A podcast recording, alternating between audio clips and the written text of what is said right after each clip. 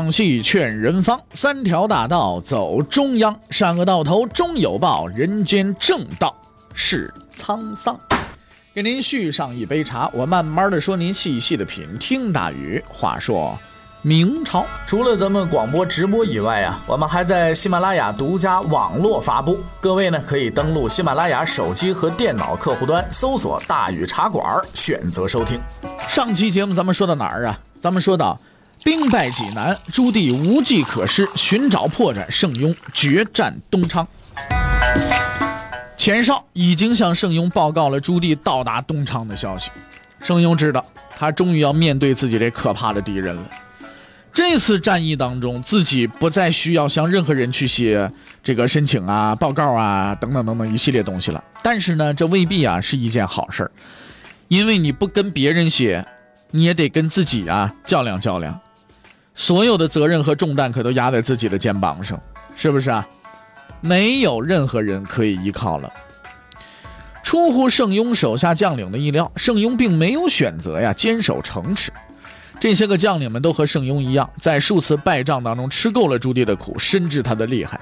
对于正面和朱棣作战呢，都存在着或多或少的恐惧心理啊。所以呢，当圣庸宣布他将列队背城迎战的时候，手下将领是一片哗然。这人莫不是疯了吗？啊，我们怎么可能背城跟他打呢？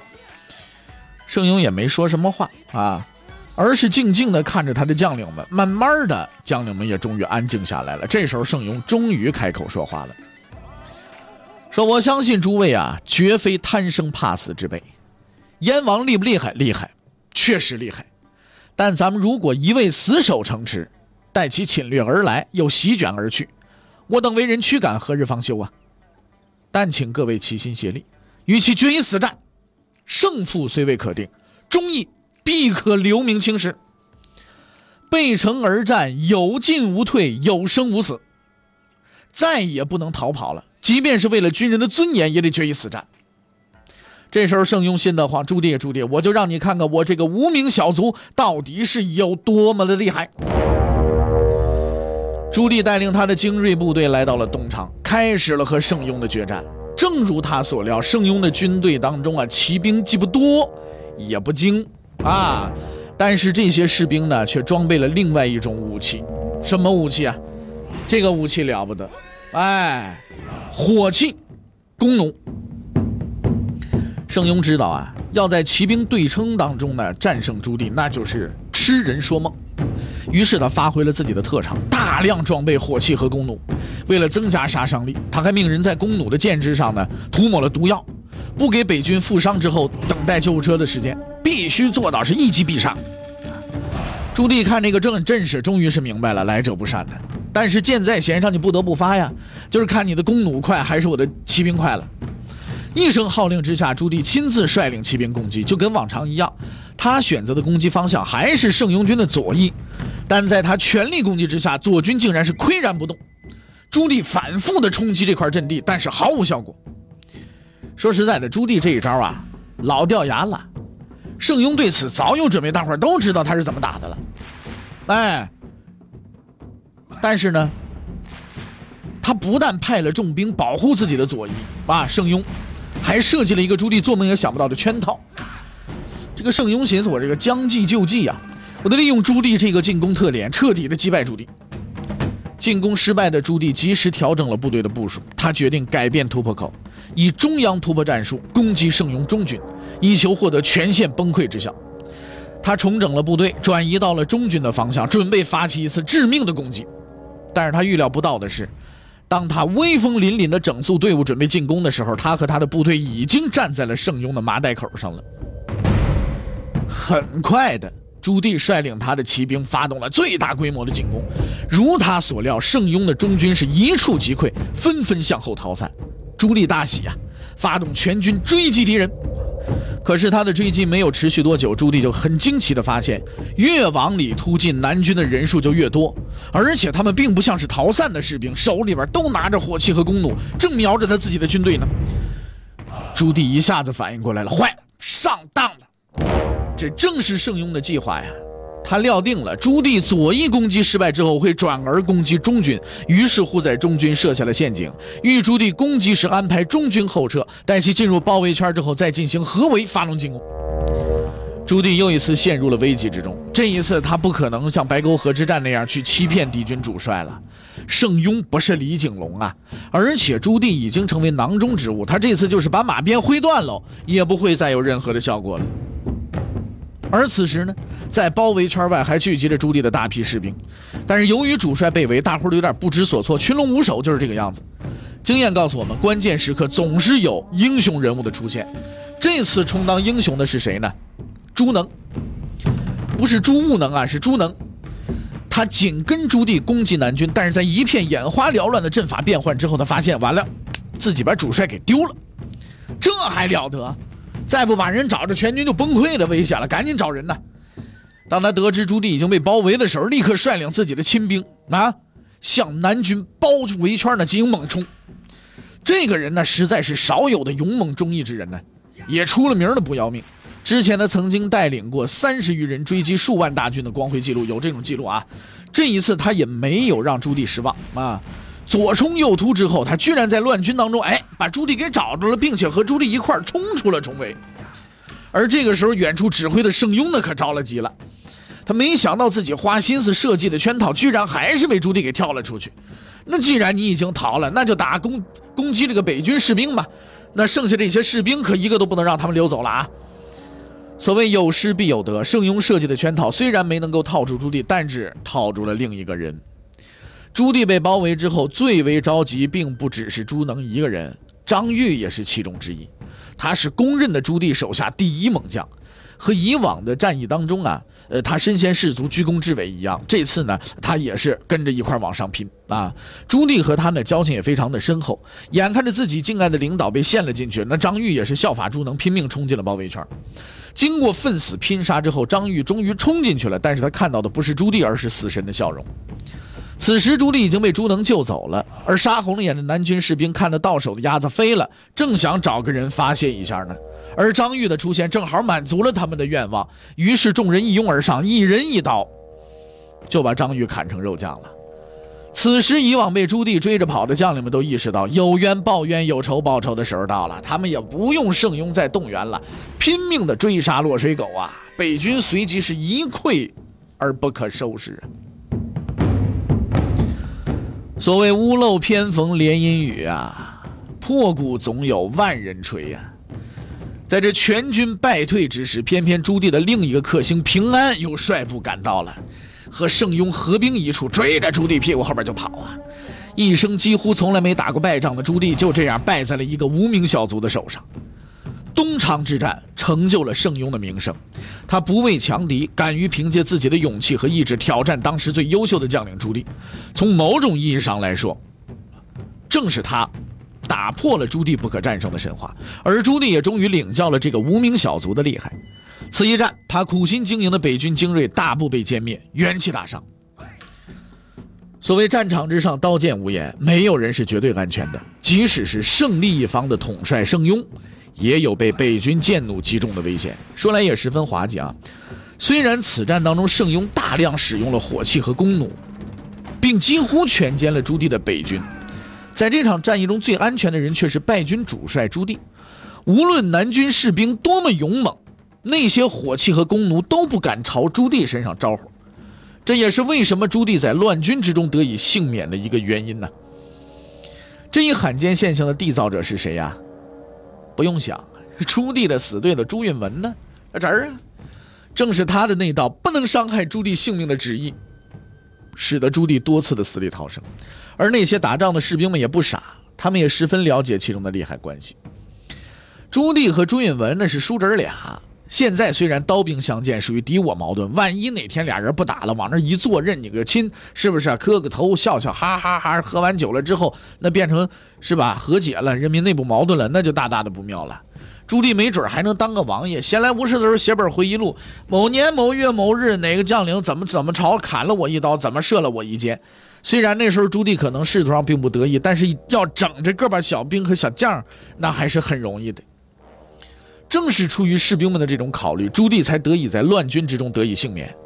朱允文的这道指令最厉害的地方，并不在于所谓的不得伤害朱棣的命令本身，而是在于无数的南军的将领和士兵们从这个命令当中看到了两人和解的可能性。面前的这个敌人，将来有一天至少可能会成为自己的主人，所以动手杀朱棣这种费力不讨好的事情，实在是没有多少人愿意去做的。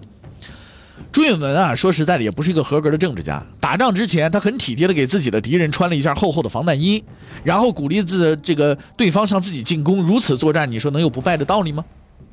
天欲不取，必受其咎啊！穿着防弹衣的朱棣回到了北平，虽然他本人在战役当中啊没有吃多大亏，但他苦心经营的北军精锐部队几乎都被全歼了，这是他他最大的损失。此时的北军也终于明白，他们并不是百战百胜、纵横天下无敌手的，自己的对手南军那也是有着很强的实力的。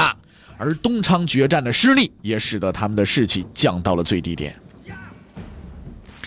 情绪低落的朱棣啊，照常去找自己的谋士道衍和尚，那就是姚广孝啊，商量应对之策。但是这一次，他不再是和和气气、礼遇有加了，他看着自己眼前这和尚，气不打一处来啊，哎。要不是你这个啊秃驴，我怎么会毅然决然的就走上这条不归之路呢？得了，现在说什么都晚了啊！只好问问这和尚，下一步该怎么办呢？我这精锐都没了。但是道衍和尚啊，可没有朱棣那么焦急的心态。对他而言，好戏才刚刚开始。道衍不紧不慢的告诉朱棣说：“你拉倒吧你啊，你现在已经是没有回头路了。”最紧要的事情应该是立刻整顿士气，为下一次战役做好准备。整顿士气，说起来轻松啊，北军刚遇大败，要恢复士气又谈何容易啊！但是道演呢，似乎总是有办法的。他给朱棣提供了一个可以用来做感情文章的人，谁呢？就是在乱军之中呢被砍成肉酱的张玉。张玉呢，被称为朱棣手下第一大将，有着很高的威信。朱棣本人呢，也是对他的死去啊痛惜不已，于是乎顺水推舟，哎，给张玉举行了隆重的葬礼，并且命令所有的部下都得参加。由于张玉是死在乱军之中，估计是肯定没尸首了，所以遗体告别仪式也没法搞啊。但是朱棣还是下足了功夫，是不是啊？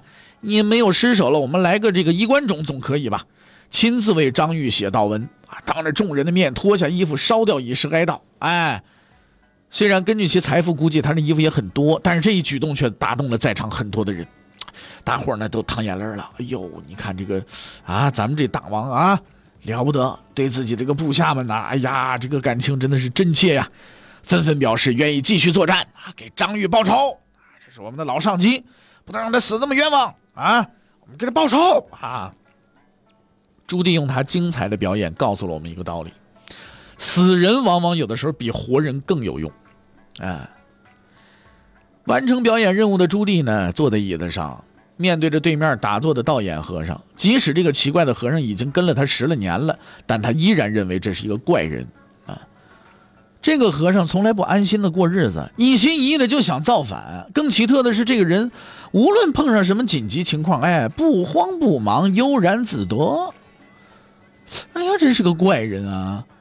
朱棣深深吸了一口气，从出兵到现在，他才真正体会到什么叫天子之路。哎呦，真是难呐！要想获得那无上的荣光，就必须付出极大的代价。即使自己有着无与伦比的军事政治天赋，但仍然走得无比的艰难。而这一次失败，也又一次重重的提醒了他：前路啊，充满荆棘，凶险无比呀！朱棣这边啊，似乎有点厌倦这种生活了。说我每天现在过得提心吊胆的、胆战心惊的啊，什么时候是个头啊？他又看了一眼坐在对面的道衍和尚，这个始作俑者此刻似乎变成了一个与此事毫无关系的人。他摇了摇头，苦笑着对道衍说：“说嗨，得了，此次靖难如此艰难，实出意料。若与大师一同出家为僧。”倒也不失为一件乐事啊！听到朱棣这番话，一直闭着眼打坐的道衍和尚突然间站起来了，走向了对面的朱棣。他没有如同以往一样向朱棣行礼，而是做出了出人意料的动作。他一把抓住朱棣的衣袖，用近乎咆哮的语气对朱棣说：“说殿下呀，殿下呀，已经没有回头路了。我们现在犯的那叫谋逆之罪，我们是乱臣贼子。若然失败，可只有死路一条啊！你还当和尚，当死和尚吗？差不多。朱棣一下子被惊呆了。这话的意思，他不是不知道，他也明白自己失败后的结局只有一个死啊。但他仍然不愿意面对这残酷的现实，不做天子，那已经不能再做人啦。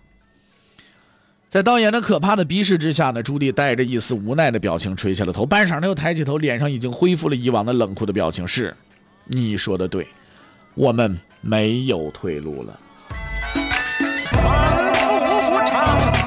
东昌之战成全了圣庸的威名，这位在失败中成长起来的将领，终于获得了一次真正的成功。朱允文一看大喜过望，决定去祭祀太庙。想来这个祭祀内容啊，无非是告诉他爷爷朱元璋说：“呀，你看。”你孙子战胜了你儿子朱棣了啊！呀，也不知道朱元璋的在天之灵啊会作何感想。而盛庸呢，则借此战确立了他统帅的地位。朱允文终于将军队交给了正确的指挥官，但是很可惜，此刻已经不是正确的时间了。消灭朱棣的最好时机，已经呢被李景龙错过了。朱棣虽然说呀，主力受损，但实力尚存，他终究还会与圣庸在战场上相遇，但他不会再轻敌了。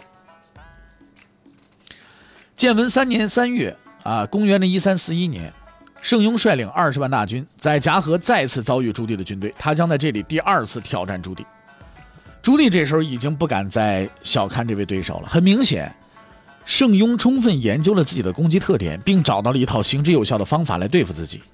相对而言呢，朱棣这边犯了个错误。哎，兵法里边讲“知己知彼，百战不殆”，对不对？朱棣不知道，不了解圣庸。朱棣也知道这“知己知彼，百战百胜”这个事儿，但是你得详细的这个侦查着敌军阵型啊、情况，啊，并且找出对方的弱点，你还得知道圣庸这个人。是吧？用兵得是什么样的特点？而那问题在于呢，圣庸所擅长使用的是火器和弓弩。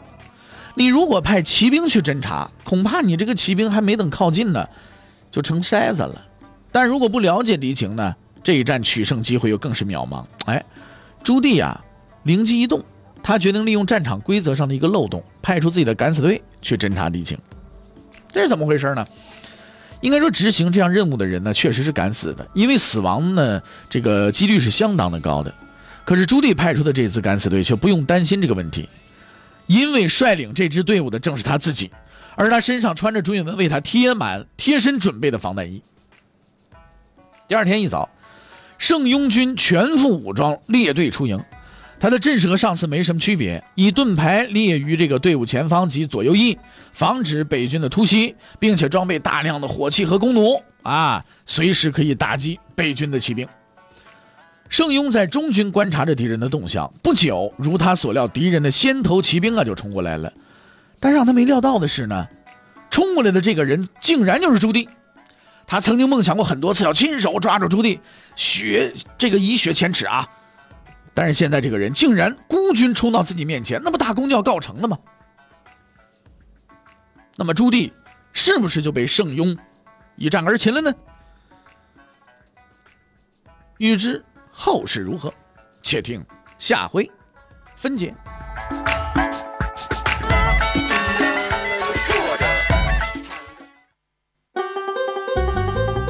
各位，你想跟大禹交流吗？你想跟大禹辩论吗？你想给大禹指出错误吗？来微信吧，微信搜索订阅号“大禹茶馆”，哎，就能实现了。记住啊，宇是宇宙的宇。